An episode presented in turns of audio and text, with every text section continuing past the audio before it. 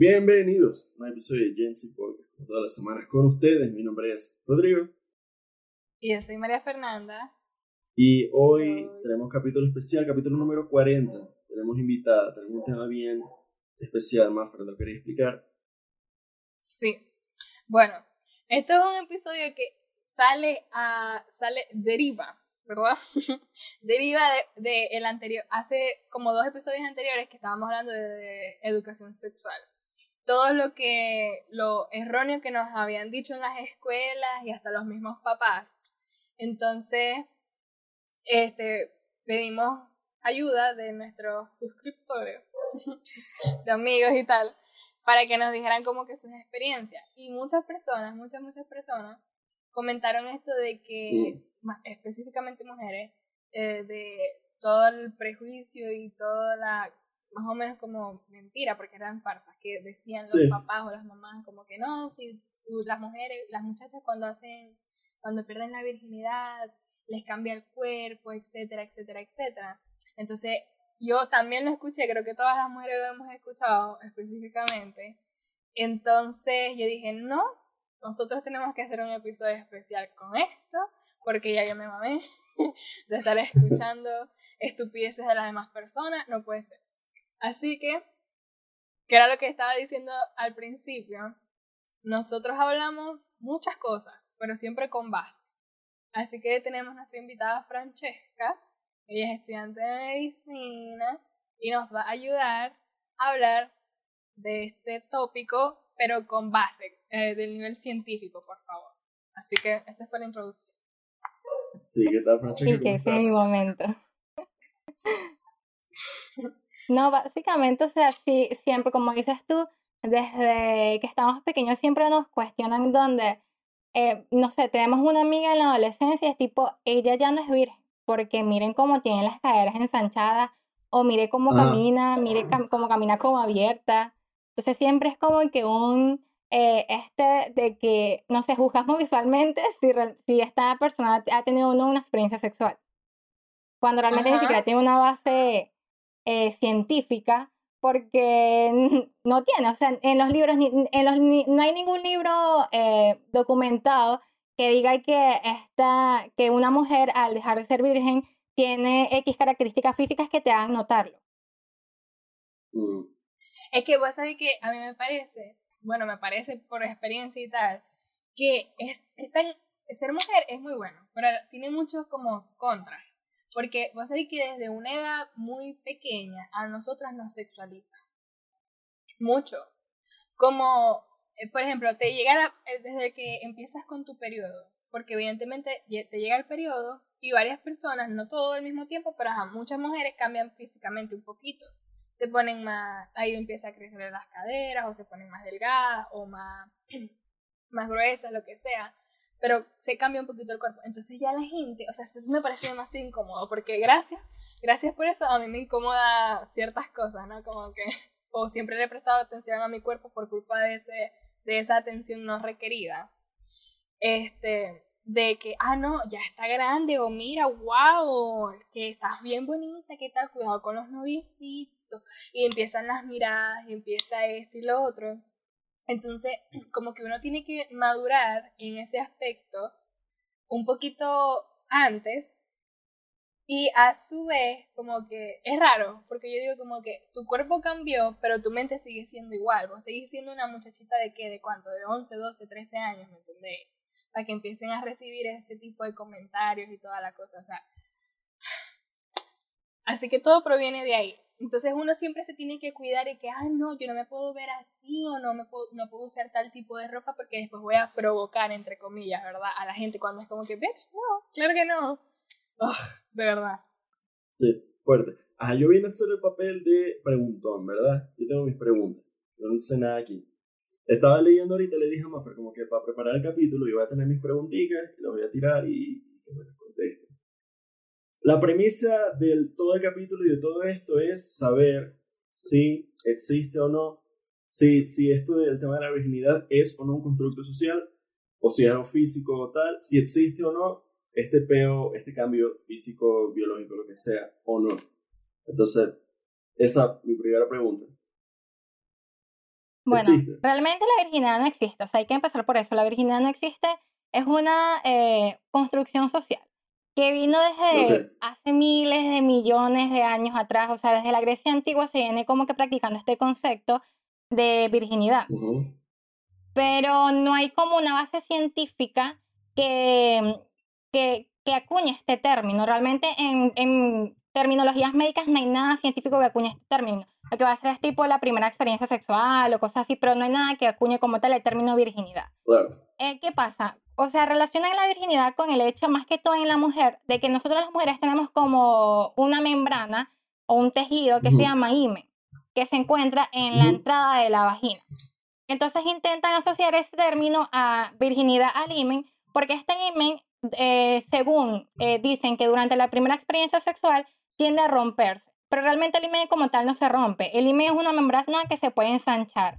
Y esta membrana se puede ensanchar o puede tener como unas micro roturas cuando vas en bicicleta, en las, en las mujeres que son bailarinas, en las mujeres que son, eh, eh, que también practican acrobacias, que son atletas, este himen se puede ensanchar. Y eh, es como que intentan asociar ese hecho o esa, em, como que esa parte an- anatómica a este término de virginidad que este virginidad viene siendo desde un término de virgen Sí. de pureza, Sí. de castidad, que incluso en que se acuñó más que todo fue con la aparición de la Virgen María, que viene en donde esta es como que la mayor expresión de castidad, la mayor expresión de, de pureza, el que no tuvo que tener ningún acto sexual para poder procrear. Entonces de ahí es donde como tal se acuña como eh, em, socialmente el término virginidad, pero realmente no tiene ninguna base científica porque si lle- llevamos al, al término de virginidad a que es tu primera experiencia sexual, o sea, primera experiencia sexual eh, puede ser coito, sexo anal, sexo oral, o sea, como tal que engloba toda la experiencia sexual, sí debería acuñarse, pero no, no engloba eso, sino eh, más que todo engloba es el término de que se le rompió el himen, eh, se sangró, le dolió, que no debería, eh, pero y ya, eh, dejó de ser virgen. Coño, Oye. puro fax. Es verdad. Vos sabés que a ustedes no les parece como demasiado, me parece una fucking locura que hayan pasado miles y millones de años desde lo que pasó con la Virgen María y todo lo demás. Y actualmente, bueno, yo creo que actualmente se ha ido disminuyendo un poquito, pero por lo menos cuando yo estaba en mi adolescencia, nuestros padres, profesores, este, amigos mayores y todo lo demás tenían esta, este prejuicio con, con algo que pasó hace millones y millones de años, ¿verdad? Como que te siguen dando el Sí. valor por esa cosa, que es como que no tiene sentido. Ay, no. Y es tipo como que, o sea, ustedes ni siquiera estuvieron ahí y todavía se recuerdan de algo que ni siquiera ustedes pasaron. Es total, es muy loco. Y, mm, ¿qué más? Bueno, vos sabés que de, de eso que estabas diciendo, yo vi un TikTok. Porque el- hay, hay Nuestra TikToks que son fuente informativos. Claro y que que sí. fue de TikTok. Sí. Entonces, dijiste dos cosas que, me, que, que son importantes, ¿verdad? Número uno, lo, de, lo del IME. ¿Sí dice IME? verdad? Ajá. El imen. Era una, una tipa que parecía ser doctora, quién sabe si era o no. Aquí yo no voy a andar diciendo tampoco, afirmando nada. Pero ella andaba diciendo de que uno, a veces uno nace, las mujeres nacen con, o sea, con el IME en distintas como formas. O sea, hay unos que son totalmente cerrados, otros que son un poquito más abiertos, otros que son como por la mitad y así y todo lo demás. Entonces, como que eso es totalmente subjetivo. Eso, por- y es- eso va de la mano con la otra cosa que vos dijiste, que vos dijiste que, que eso no te debería de doler. No debería de doler, ¿verdad? No. Que eso también es como importante porque siempre es como que hay esa mm, como esa expectativa con la primera vez que "Ah, te va a doler mucho. Claro, pero ¿sabéis qué, ¿sabéis qué es eso? Que lo hablamos en ese capítulo de Sex Ed. El terrorismo, ese educar con el miedo. Con meter miedo, con y promover la abstinencia con el miedo de te va a doler, va a pasar esto, te va a preñar, va a dejar, o sea, todo el slot shaming, todo este pedo de, de, no, no, no quiero, no quiero porque gay. Claro. Y ustedes saben, ajá, esto yo no sé qué tan reciente sea, o sea, si esto, si esto en estas culturas, en estas religiones todavía se hagan, pero ustedes saben en la religión, no sé si es la musulmana, pero yo sé, por ejemplo, uno ve que si, por ejemplo, las novelas del clon, de por esos tiempos. Ustedes saben. Totalmente, fuente. Sí. Entonces, yo sé que la cultura creo que es musulmana, la religión. Lo- los más, los más ortodoxos, me imagino yo, ¿verdad? Este, como que todavía usan como que eh, se casan y después van a hacer el acto y tienen que mostrar como que la sábana con sangre que se rompió la cuestión para así demostrar que ella sí era pura y casta, ¿me entendéis? Tipo, no huevo nada. Y si la tipa, ah, y si la tipa ya lo tiene abierto, Ajá. porque por sí hizo un movimiento o algo así, ay, ¿qué hace? No, ya no sirve. Mi alma. Y es que no, o sea, esto lo de, lo de la del doctora que está diciendo sí es cierto. O sea, el himen tiene diferentes formas, tiene diferentes tamaños. Y hay uno en donde va a estar, o sea, esta membrana va a estar como más dura y en otras donde va a ser un poquito más elástica.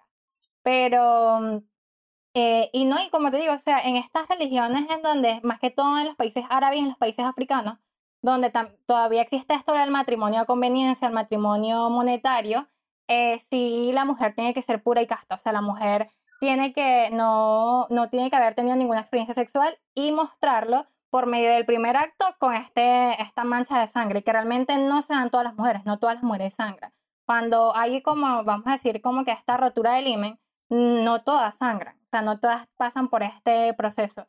Y con, la- con lo que tú dices del dolor, es cierto, o sea, quieren como, eh, desde pequeños siempre como que intentan meternos el miedo de, de que cuando tengas tu primera experiencia sexual te va a doler muchísimo.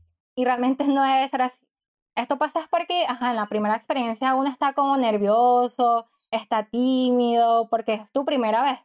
Entonces, esto ocasiona, en el caso de las mujeres, o sea, hablo en las mujeres, en donde la vagina no va a estar lubricada. Y más que todo en esa experiencia, en la primera experiencia sexual, tiende a, eh, a a ser tipo de que primero el coito, o sea, no hay como ese jugueteo en donde se lubrica ni nada, sino que es directamente al coito.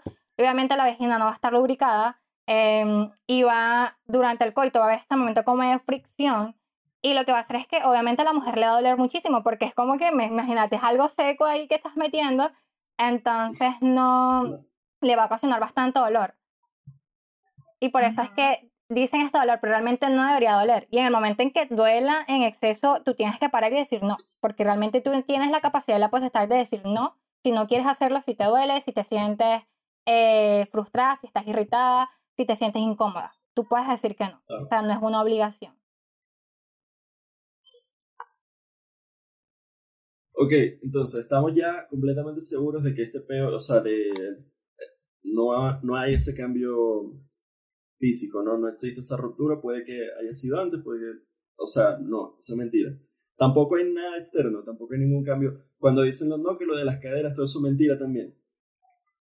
Lo que pasa es que cuando, o sea, normalmente cuando se inicia la experiencia sexual, eh, según estadísticas, es tipo como entre los 16 y 17 años de edad. Entonces, en esa etapa estamos pasando por el proceso de la pubertad. Ahí es donde se están mostrando esos cambios físicos en las mujeres y en los hombres. Y en las mujeres está este cambio físico del ensanchamiento de las caderas, está este aumento de las mamas. Y como está ocurriendo esta etapa de pubertad y ocurre también esta primera experiencia sexual, se le atribuyen estos cambios de la pubertad a la experiencia sexual, pero realmente no es por experiencia sexual, sino es por estos Mm, cambios de la pubertad que pasa. O sea, no, no, o sea, es como que eh, es culpa de la pubertad que tengas esos cambios físicos, no culpa de haber tenido relaciones Sí. sexuales. Claro. Ok, viste, importante. Porque, que- claro, si pasa y la gente, ah, claro, o sea, una chava que esté en los 15 pasando por ese proceso, ve la ve, mm, ya no sé qué, la, la Sí. vieja así, claro.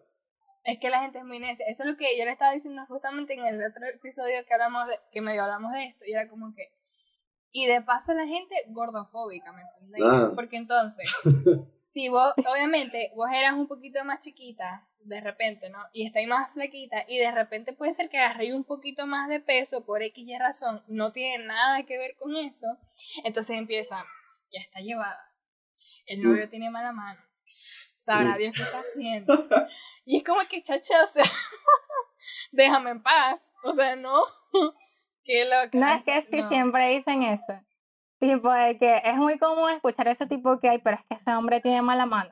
Mire cómo la tiene. Ay, sí. O bueno, yo recuerdo mucho a mi mamá que cada vez que, no sé, estábamos en la adolescencia y veía a una amiga, ella le veía las piernas, las caderas, y decía, uy, mire cómo camina, esa ya, ya tuvo un, ya tuvo un hombre. Y yo así como que, o sea, ¿qué tiene que ver eso con el, la forma de caminar? No entiendo.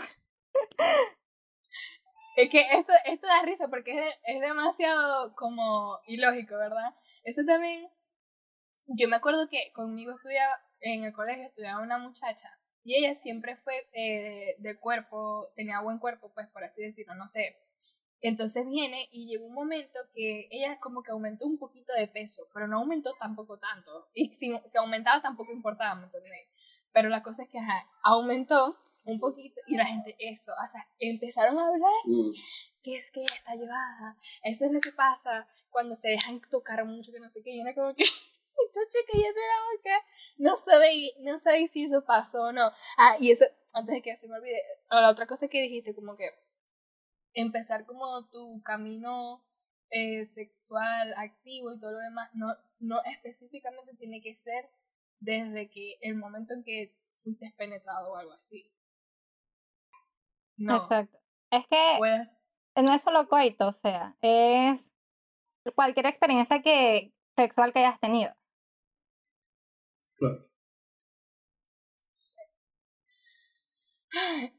Ay, no, a veces uno como que, yo a veces pienso como, de verdad nuestra sociedad sería mucho, mucho, mucho más, este, como avanzada si dejáramos de pensar este tipo de, o sea, si nos dejaran de inculcar ese tipo de cosas. Porque también, ajá, pues por ejemplo, te voy a decir aquí, yo estoy en un colegio católico, ¿verdad? Tengo muchas experiencias con esta, con esta cuestión.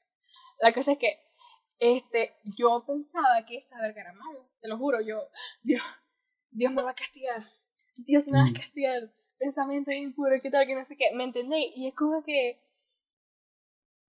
yo, yo puedo creer que la religión sea importante por esta cosa de, porque yo estaba viendo, ah, por cierto, ya no es como que para cambiarnos mucho de tema, pero vi un podcast también, y estaban hablando de esto de la religión y todo lo demás, y andaban diciendo que la religión era importante antes porque eh, creaba esta forma de unir personas como hacia una comunidad, ¿no? Porque la gente iba a reunirse, a, a alabar a Dios, a lo que sea, pero iban y se y socializaban y todo lo demás.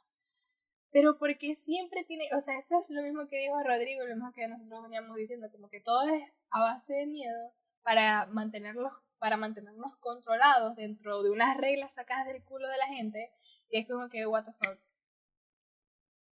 Sí, es que, o sea, durante un tiempo la religión era pilar de la sociedad y el tema de leyes del hombre, que era, claro, este, el hombre queriendo anteponer sus normas en nombre de algo más grande que sí mismo y, y no, no, pero.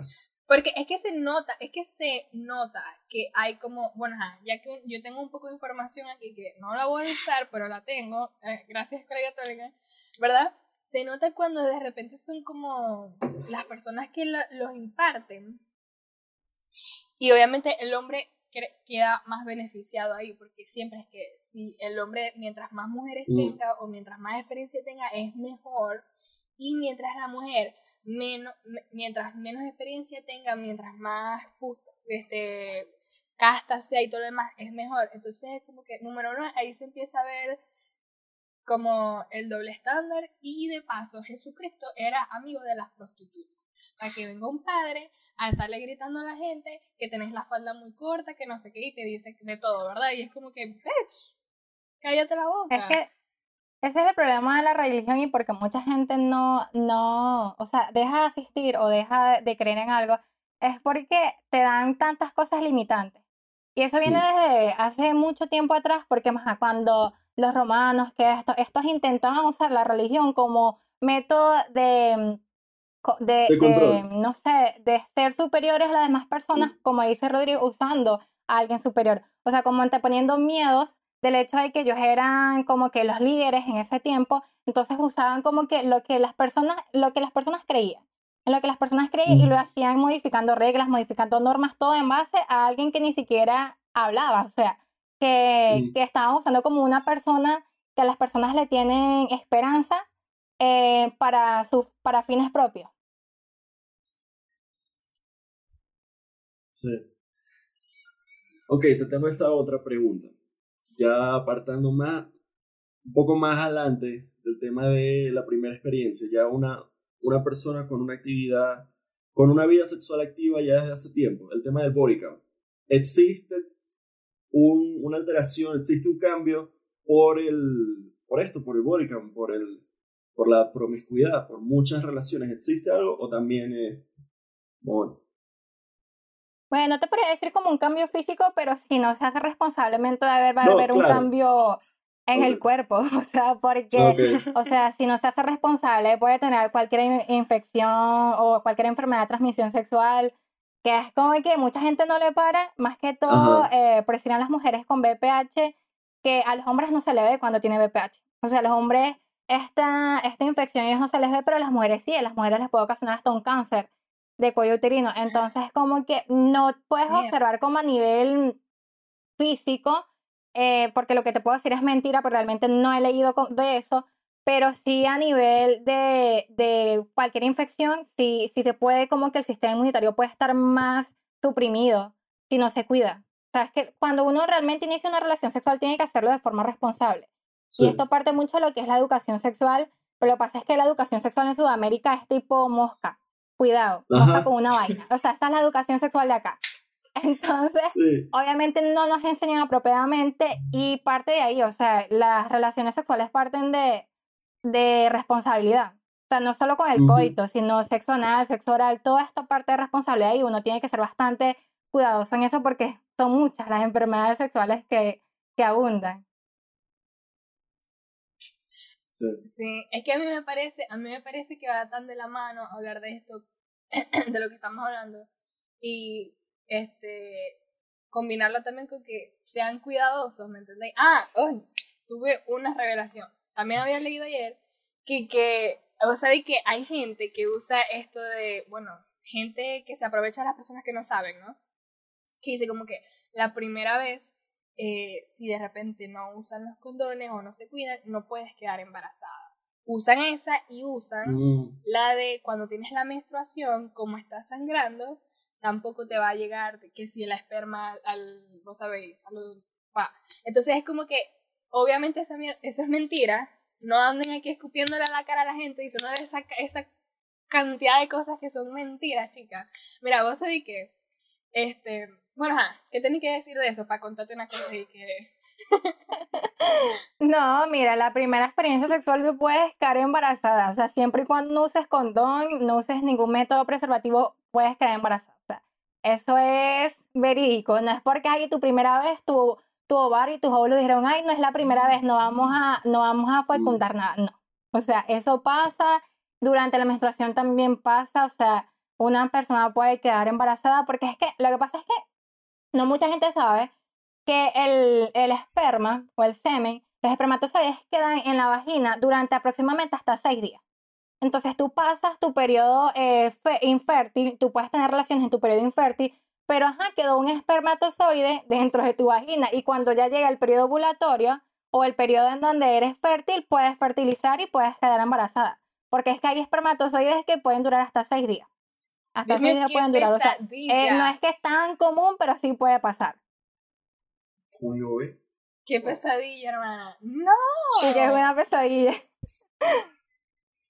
Y obviamente para evitar eso es que se usan los preservativos. Exacto. Por eso es que siempre, o sea, el método más, más, más seguro es el condón. Porque una pastilla anticonceptiva, sí, efectivamente te va de, no sé, disminuir las probabilidades de quedar embarazada. Pero un condón no es solo las probabilidades de quedar embarazada, sino de una infección, o sea, de cualquier enfermedad de transmisión sexual. Siempre el condón es lo más ideal. Por cierto, que yo tengo algo que decir, ¿no? A mí me parece todavía tan increíble también que eh, la medicina en los fármacos, específicamente para los anticonceptivos en las mujeres, eh, sean tan invasivos, ¿verdad? Por ejemplo, uno de los más efectivos es el condón, ok. Pero para la mujer, las pastillas pueden ser tan fuertes, te cambian las hormonas. Eh, hay personas que aumentan de peso, otras que bajan mucho de peso por el, por el desequilibrio que hay ahí. Por, o sea, ¿por qué no hay una cosa mejor que esa cuestión? Porque a mí eso me parece extremadamente muy invasivo. Lo que pasa es que la medicina eh, ha sido bastante machista. O sea, La medicina es muy, eh, es en base al hombre. Ustedes pueden ver tipo que hay unos síntomas que son, describen puro de los hombres, pero no de las mujeres. Y a las mujeres también les da, pero de forma diferente.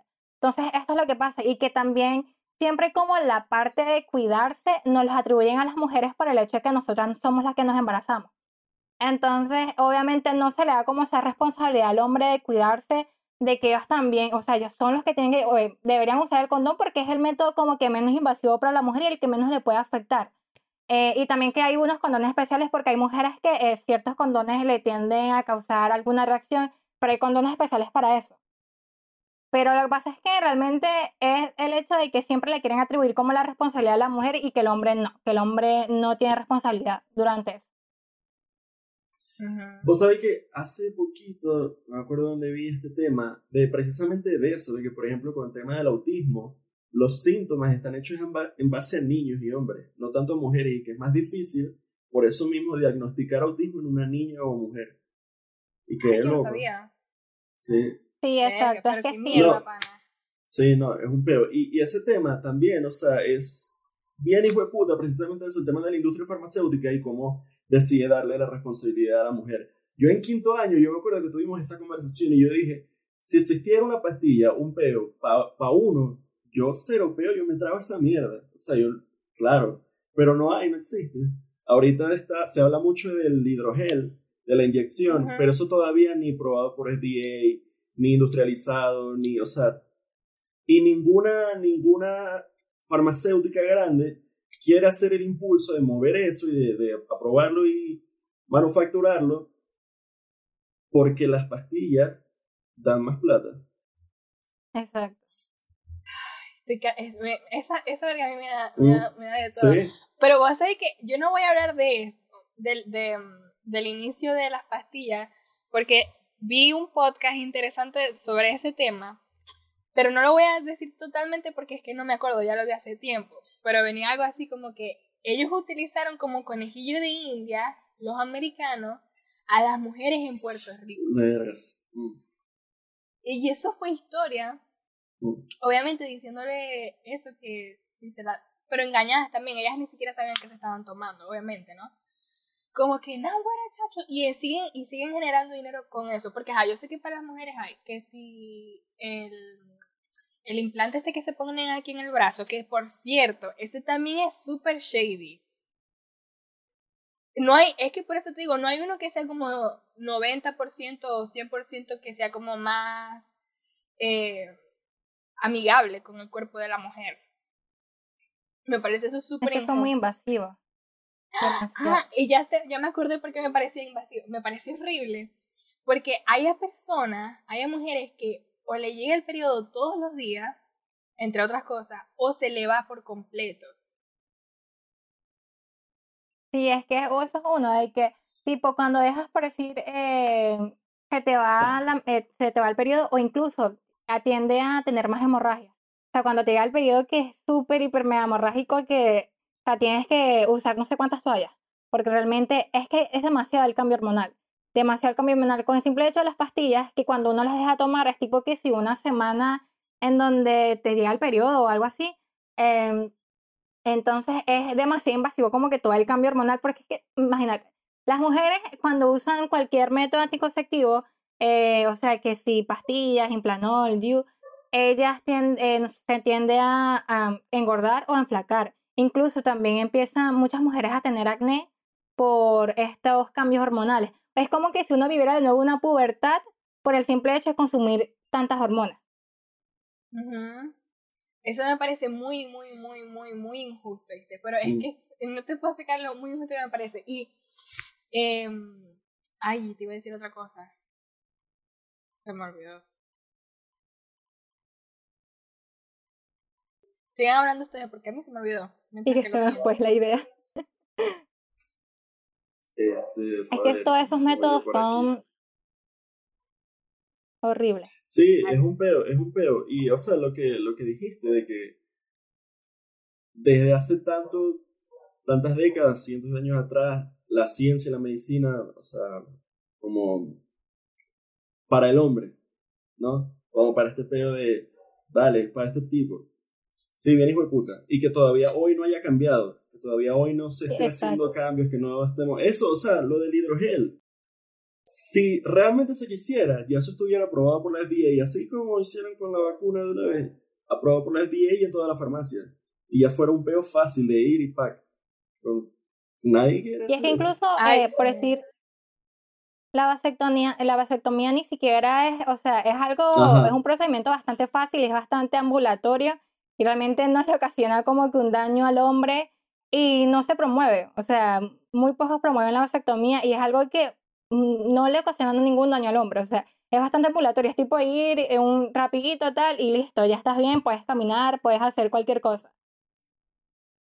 ¿Y cuál era el que se podía reversar? Esa, esa se puede reversar. Ah, bueno, viste, ah, eso, eso no es lo que iba a decir, pero me acabo de acordar otra cosa. Entonces, cuando salió esa cuestión, la gente que, porque todo es como porque la gente, los hombres dicen, lo, los, los, ¿cómo es que se llama? Enmasculan, ¿cómo es? Ay, yo no sé, es una palabra así que se me olvidó. Pero la cosa es como que, no, yo no voy a dejar que me toquen porque eso duele muchísimo, que me vayan a cortar ahí, ahí lloriqueando. y es como que, hermano, vos sabéis todo lo que tiene que pasar la mujer con las pastillas, con el implante este que va aquí, que eso duele horrible, que eso, o sea, los cambios son demasiado, o sea, creo que, de verdad que creo que el costo es, eh, es demasiado alto, alto para la mujer. Ah, yo te iba a preguntar, ya me acordé. ¿Y qué pasa cuando una mujer deja de tomar un día una pastilla? No, si, tú, eh, si deja de tomar durante un día una pastilla, es probable que en ese día quede embarazada. O sea, sí, sí es bastante probable. Por eso es que es importante siempre y por eso ellos tienen su como que su hora y, las pastillas tienen su día exacto porque el, momento en que tú dejes de tomar una pastilla es probable que quedes embarazada. O sea, el efecto no va a ser como que yo la tomé ayer y me va a durar el efecto hoy. Tienes que tomarte la juro hoy.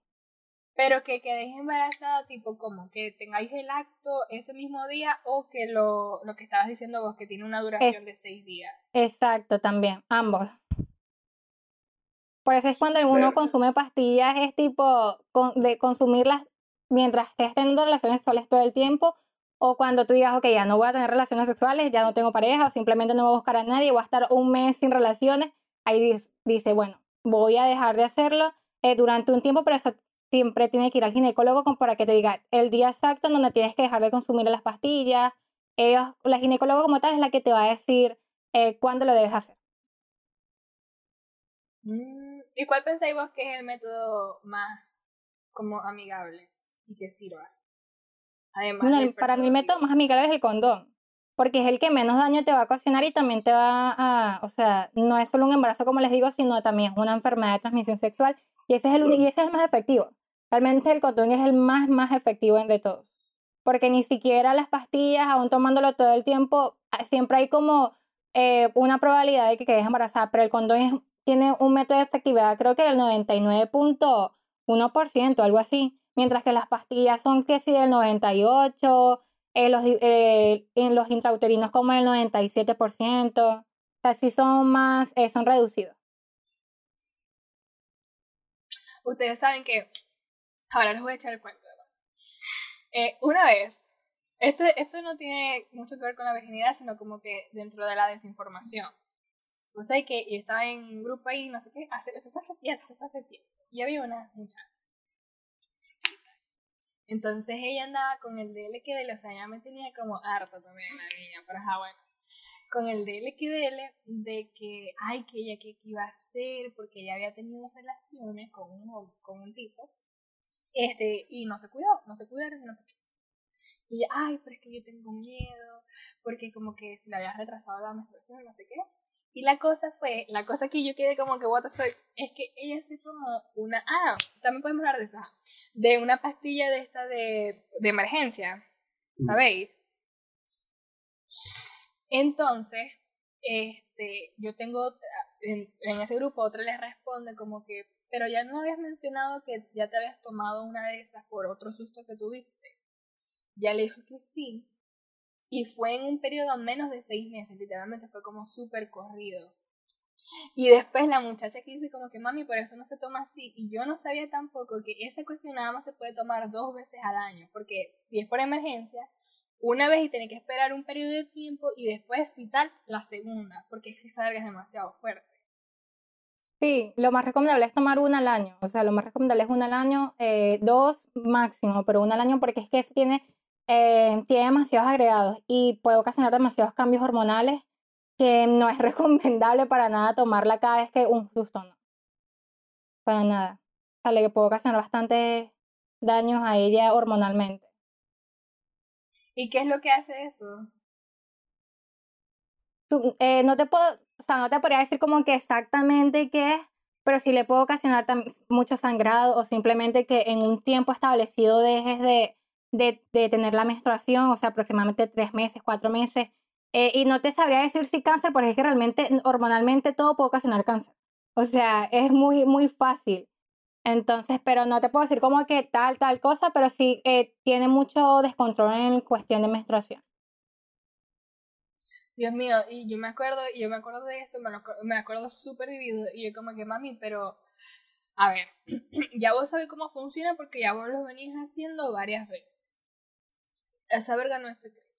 Entonces, decime que, que vos sois una irresponsable, o el otro tipo es que te dice que que, ay, no, sí, rapidito, que yo te acabo afuera, que no sé qué, porque eso, o sea, de pana que si, si dejamos nuestra salud en manos de los hombres, a los hombres les va a saber a culo, no les va a importar mientras que ellos tengan la oportunidad de hacer lo que van a hacer, ¿me entendéis? O sea, es súper injusto, pero es así. Entonces, para evitar gente que nos está escuchando, coño, que pasen ese tipo de susto, no nada más de un embarazo, sino también de enfermedades, no se confíen en los hombres y tengan ustedes sus cositas. ¿Qué, ¿Qué, es lo más efectivo? El condón. Si están activos, úsenlo. Y tampoco anden con eso de que, ay, después con el miedo y la cosa, porque la gente sabe lo que está haciendo. Eso me parece irresponsable. Y por eso fue que yo me puse, es que yo me acuerdo que yo me puse brava y me pongo brava de nuevo porque es que lo recuerdo. Y yo dije, mami, pero vos sí estúpida. de pana, me molestó. Porque es que ella ya sabía lo que estaba haciendo, ¿me entendéis? Y entonces está el susto de que, ay, no, es que no puedo ir a la ginecóloga, porque esa es otra cosa, me dijo que no, no, eh, dijo en el grupo, como que no, es que no puedo ir a la ginecóloga porque mi mamá me tenía que acompañar, creo que la chama todavía no era mayor de edad y tal. Entonces le voy a tener que engañar. Entonces esa es otra cosa que también la gente no puede ir al ginecólogo tranquilo porque o el ginecólogo te juzga, porque he escuchado muchas historias de eso, o el ginecólogo te, te juzga o de repente te vas acompañada que sea de tu mamá o algo así, porque me imagino que es como una red confiable, ¿entendéis? Y a vos te da pena como decir, no, es que yo hice esto, o si no hiciste nada, también como que, mmm, como que en ahora no te dejan vivir prácticamente. Y que no, no ganamos por ningún lado. Es que sí, lo que pasa es que eh, se tiende mucho, eh, el personal de salud tiende mucho a como a juzgar, eh, tipo de que, ay, tuviste cuántas parejas y tienes esta edad, ¿me entiendes? Y realmente uno no está para eso, o sea, uno está para servir y para atender eh, en cuestión de salud, más no atender en nada lo demás. O sea, uno, uno no es como que alguien que debería juzgar lo que hace o no hace esa persona. Eso también me parece un poquito absurdo porque es que muchas adolescentes empiezan sus relaciones sexuales a esa edad. Entonces muchas se reprimen de poder ir a un ginecólogo porque no aceptan por el hecho de que son menores de edad o incluso cuando van a, ambulatorios que hay acá eh, y donde eh, los métodos anticonceptivos son gratuitos, no se los dan a ellos por el hecho de que son menores de edad. Cuando realmente los menores de edad son los que normalmente inician la primera relación sexual y es evitar un embarazo adolescente, es evitar tantas cosas, pero no lo hacen por el hecho de, del estereotipo, de que es una niña, no puede tener relaciones sexuales, y el simple hecho de que eh, tú le digas que no puedes tener relaciones sexuales no las va a dejar de tener, o sea, eso es mentira. Pero si tú la estás informando y estás documentando a alguien, diciéndole, hazlo de esta forma, si lo vas a hacer, hazlo preparada, usa esto, tal, tal, si le das tú como que toda la información, ella, va a ella o él va a poder decir, ok, ya tengo toda la información, voy a hacerlo, o no me siento cómodo, no lo voy a hacer. Pero está documentado, o sea, él conoce lo que tiene que hacer y conoce qué debe hacer para cuidarse. Sí, es que es un tema, lo hablábamos en el, en el capítulo pasado, e, eso mismo, que hay estudios, o sea, está súper comprobado el tema del impacto positivo que tiene la educación sexual de verdad en los adolescentes, de reducción del 20% de los embarazos adolescentes en no sé qué país. Que todo, o sea, es súper obvio, súper documentado. Es sentido común que si a los adolescentes se les enseña de verdad, todo sale bien. No hay enfermedades, no hay embarazos precoces.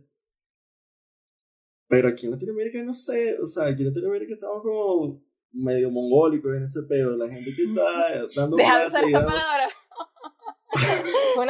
Porque, no sé, o sea, sí, súper obvio. También, de otro tema, ¿no? Pero me acuerdo que vi un video de este tipo, lo mencioné mucho, Diego Rusarín, él hablaba, eh, el video era sobre el tema del aborto y tal, y hablaba sobre no se puede juzgar realmente a una persona por un embarazo precoz si no se le dio la educación. Porque Exacto. entonces, ¿qué- ¿a qué estamos jugando? Eh, eh, O sea, ¿con qué moral tú le dices a una chama la cagaste si nunca le enseñaste, si nunca tuvo acceso a, los a los métodos anticonceptivos, si nunca tuvo acceso a la información, ni a la educación, ni en casa, ni en la escuela? Entonces, ¿qué coño? Y vos sabés que yo, yo iba a decir algo de eso, ¿verdad? Porque vos sabés que hay muchos machitos que se la tiran de cualquier estupidez, que son como súper intelectuales y no sé qué, y no. hablando por ahí estupideces.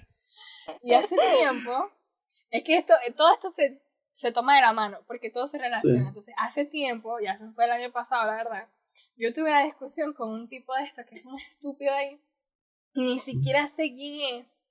Uno se encuentra mucha gente estúpida en internet. Entonces anda que esto de, la, de la educación sexual, de la falta de anticonceptivos y todo lo demás. Y entonces estaban, era un pro vida. No hay nada más necio que un pro vida y de paso hombre. Entonces viene a decir y que no, es que las personas que son pro, pro choice, que se llenan la boca diciendo que todo el mundo, este, que las mujeres tienen el derecho sobre su cuerpo, pero eso es una vida y están acabando con la vida, que no sé qué, yo como que, papá, pero vos estás loco, ¿cómo vas a decir que, o sea, no sé, no me acuerdo qué más dijo, pero también estaba diciendo como que es culpa de la persona y todo lo demás, y Sí. como que tuve ese mismo pensamiento como que, porque me acordé de esta misma tipa que yo les estoy contando, porque eso fue reciente, había sido reciente, yo me acordé, Sí. y yo como que la gente no maneja la información, la gente no maneja la información, la, la discusión fuera otra si en las escuelas se enseñara de verdad cómo es el peo, la discusión fuera otra y yo te compro todo el tema de la responsabilidad y de que la cagaron y tal. Pero mientras eso no cambie, el sistema educativo no cambie y en las casas no se informe de verdad, Pero es que ni siquiera es nada más en la educación. Escuchar también es el, el, el, la, el nivel que la persona puede tener acceso o no Ajá. a ese tipo de, de anticonceptivos. Porque ella, este, Francesca está diciendo que no, si eres menor de edad no te lo van, a- Ajá. no te lo van Sí, a dar, exacto. no te lo van a vender. O te miran mal o te sacan cualquier cosa porque así, mija, o sea, la gente eh, tiende a estar prejuiciosa hasta para darte una cosa que vos vas a pagar. Y tampoco es que, en ve- por ejemplo, en Venezuela, pues, que vos tengáis mucho dinero para comprarte una cuestión de eso. Mm. Entonces es Ujú. como que, verga, ah, muchas hormonas y poco conocimiento y poca... poca poco acceso, poco acceso, sí. Sí. Es Y eso que, mismo, exacto, entonces- o sea, lo que pasa es que acá se hablan tipo, y muchos dicen, no, pero es que en Venezuela, por- eh, digo Venezuela, se da mucha educación sexual cuando no, o sea, la educación sexual que se da, que dan los profesores es tipo, siempre no tengan relaciones sexuales, porque ustedes son menores de edad, o no tengan esto porque ustedes, si no, eh, queda embarazada la mujer, y la mujer después mete la pata, o sea, esa es la educación sexual que dan incluso en las escuelas pero no dan como debería ser, no dan sobre los métodos anticonceptivos, no te dicen de las enfermedades, simplemente del embarazo y tal, pero no te dicen lo demás. No te dicen tipo que eh, en que eh, si estás preparada o no. E incluso, o sea, la educación sexual es tan importante que, ha, que en algunos países ha reducido hasta, eh, ha aumentado el nivel de denuncias de violación, porque muchas chicas al conocer sobre la educación sexual y al saber esto, si han tenido alguna experiencia de abuso sexual o de acoso sexual, Mm. ya conocen y dicen, yo tengo el derecho de denunciar, o sea, yo puedo denunciar o evitar algunas situaciones así. Entonces, pero lo que pasa es que Latinoamérica es un, eh, o sea, es un lugar bastante basado en, en lo cultural y en lo religioso. Lamentablemente, el aspecto religioso enfoca mucho en esto, en donde las mujeres, de donde si le hablas de sexo a los niños, van a tener más sexo. O si le hablas de aborto a las mujeres, van a abortar. Como que si efectivamente cuando se, no sé, se, eh, se apruebe la ley del aborto, todas las mujeres van a salir corriendo a abortar, aún sin tener bebés, pero van a salir a abortar porque está aprobado. Y es mentira, o sea, eso lo que hace es reducir, lo que hace es reducir muertes, lo que hace es reducir embarazos adolescentes, lo que hace es prevenir tantas cosas que la gente ni siquiera se da cuenta. O sea, ni siquiera se da cuenta por el hecho de que viven como que están encerrados en su globo, en- están encerrados en su ignorancia, porque eso realmente es cuestión de ignorancia. Y el hecho de que también digan de que, ok, pero tienen acceso a anticonceptivos, pero muchos no son, gratu no, muchos no son gratuitos. Y muchos de los que inician su experiencia sexual siendo adolescentes ni siquiera tienen un trabajo. Entonces, ¿cómo, con qué dinero van a ir a comprar un condón o, o alguna pastilla de un anticonceptivo cuando ni siquiera tienen cómo comprarlo? Y no se lo van a decir a sus papás y algo, porque ah. imagínate, te de la casa. Ah. A, una pastilla ahí. Pero a la mujer sí. Sí. Exacto. Exacto, es que yo me eh, esas son cosas que yo me acuerdo y lo tengo como que aquí en la parte de atrás de mi cabeza para usarla cada vez que la necesite. Entonces, ese tipo venía a decir y que, pero de verdad no sabían lo que estaba haciendo, porque, y yo como que, no, no, como, o sea, pero tú no vas a entender ese, ese nivel de, de como que, porque esto, no, esto la gente siempre lo ve súper superficial, como que si no lo quieres, si no quieres una consecuencia, pues no lo hagas, pero ¿por qué no explicas bien qué es la cosa que va a pasar si lo haces, ¿me entiendes? Y cómo prevenirlo, no lo explican, no lo explican porque la gente prefiere estar en la puta ignorancia, y a mí eso me da rabia, Dios mío. Uh. Lo que pasa es que la gente solo ve el resultado, más no ve lo que hay detrás sea, no ve a una persona ah. desinformada, no ve a una niña que simplemente lo hizo por cumplir con su pareja o por decir, un, un muchacho, porque es que realmente eh, muchos de los hombres inician como que su experiencia sexual mucho antes de, de, las mujeres en algunos casos, por el hecho de que si lo inician a tal edad, son, le dicen que son gays. Le dicen como dicen acá maricones, porque la mente es la palabra que dice acá en Venezuela. Entonces como que los llevan a un lugar en donde no sé, un lugar con trabajadoras sexuales, que muchas de ellas no tienen, no usan las medidas sanitarias correctas, muchos niños se infectan de VIH, se infectan de cualquier enfermedad sexual por iniciar una relación tan temprana por el hecho de la presión social, de que por ser hombres tienen que iniciar primero, porque ser hombres tienen que ser más experimentados, y las niñas por ser mujer tienen que cumplir con su pareja porque si no la dejan. Entonces es tipo eso, si no, si no, lo hago con fulanito, me deja. Entonces, eso es lo que pasa, de la presión que uno ejerce desde, sea, que se le ejerce uno desde los de adolescencia, de no tener, pero eh, el ambiente o donde tú estás tienes que tener. Entonces, es bastante difícil como que eh, si no conoces nada, si no, cono si no tienes información sobre eso, es bastante difícil como que tomar una decisión correcta o no. Sí, es que es bien hijo de puta, ¿no? Esa, esa, eso, esa contradicción. Por un lado, este miedo hacia la mujer, pero por el otro la glorificación del macho alfa, de que tiene que tener varios culitos, y de que desde los 15 tiene que estar en el pelo y tiene que saber. Claro, y esas dos fuerzas opuestas que colisionan y terminan en todos estos problemas. Sí. Los, muchachitos, los muchachitos ya desde séptimo, evidentemente, full de hormonas, full de hormonas, tendrán como unos cuantos, 13, 13 años, algo así. Y o sea, yo sé que cada uno tiene como su tiempo, ¿verdad? No todo, no todo puede ser tan este, estructurado, pero para mí una persona menor de 15, de 16 años, de verdad no debería estar haciendo. Por esto mismo que estamos haciendo, manejamos mucho, o sea, se maneja mucho la ignorancia porque todavía no están maduros suficiente, pero de repente vos escucháis que hay niños desde séptimos, varoncitos, que están haciendo eso y se lo aplauden porque son varoncitos, es como que papi, vos estás chiquito todavía. Mm, o sea, apenas te, apenas te está no, todavía soy como... Maffer, y la cantidad de casos de abuso que hay a niños con brainwash de que, ah, papi, tenías 13, te violaron y él cree que se la comió, él cree que, ah, oh, joder, qué arrecho. Tristísimo. Y muchos tipos con mujeres mayores, en el caso de los hombres con mujeres mayores tipo de, o sea, es un abuso, realmente es un abuso y es tipo como que no, yo a los 13 estuve con una de 20 y sí, lo máximo, y o sea, no interioriza que realmente fue un abuso. Ajá. Bueno, es chivo, chivo, sí. Ay, no, esto, es que esto es medio retorcido, la verdad, me da mucha tristeza eso. O sea, específicamente eso, y también cuando no sé, yo, yo sé que el despertar sexual es arrecho por las hormonas y todo lo demás, pero yo de, de pana que yo pienso que la edad, o sea, más aceptada sería como 15, 16, porque ya vos más, más o menos tenés conciencia hasta de tu propio cuerpo. Literalmente, en un año tu mente puede estar totalmente distinta.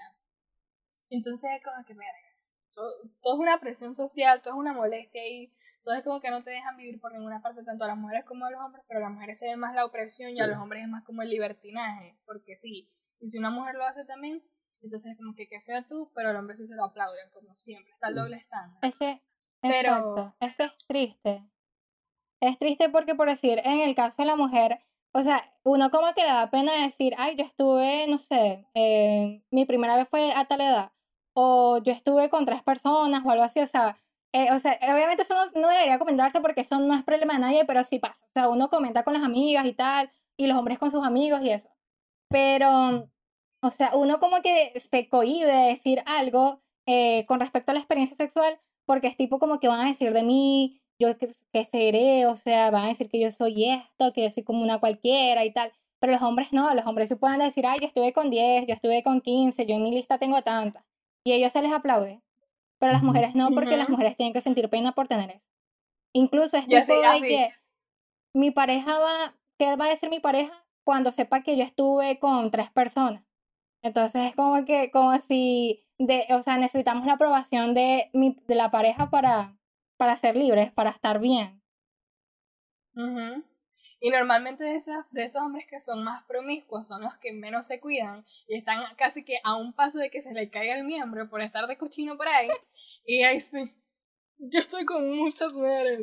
Y tal, como que papá, no. Pues hay que, eso es otra cosa, las expectativas y la presión social. O sea, que estaba viendo en TikTok también, porque TikTok es una adicción. Entonces viene y habían unas chavas eh, de todas partes del mundo, porque sea que ahí te aparecen en la página principal y no sé qué, bla, bla. Entonces viene y andan diciendo que no, yo tengo 20 y algo y no me estoy guardando para el matrimonio, pero es que simplemente no he tenido mi primera interacción, eh, el coito, pues, porque me imagino que habrán hecho sus cosas, pero no con una segunda persona. Y todavía lo dicen así como apenas y tal. Y hay otras que como que ya les sabe culo y es como que, yo no consigo la persona que yo lo con el cual yo me he sentido cómoda para hacerlo. Y está bien, ese mindset está bien porque, número uno, no hay un tiempo establecido para poder hacerlo hacia arriba, ¿me entiendes? Hasta mientras más adulto seas. Pero sí me parece importante señalar que no tan jóvenes es tan bueno, que era lo que estábamos diciendo. Entonces, la, no sé, la moraleja es que dejen a la gente vivir y métanse en sus propios asuntos, tipo... Sí, o sea, si ya quieren ir cerrando, yo creo que en resumen, si es un constructo social, es mojón, es mentira. Ya, chao. O sea, sí.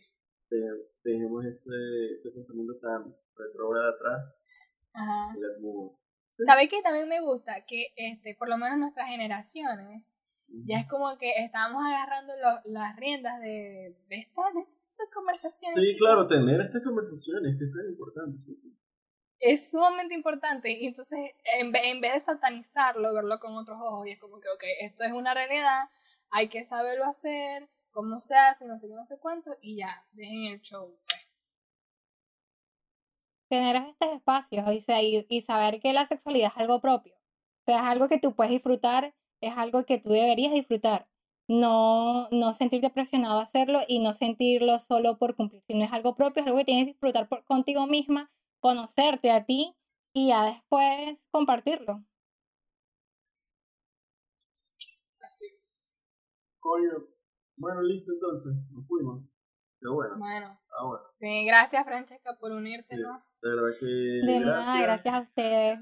bastante bien. Es súper chévere. Eh, bueno, gente, recuerden darle like, suscribirse, activar la campanita de notificaciones, dejar en los comentarios lo que sea que opinen al respecto de lo que hablamos.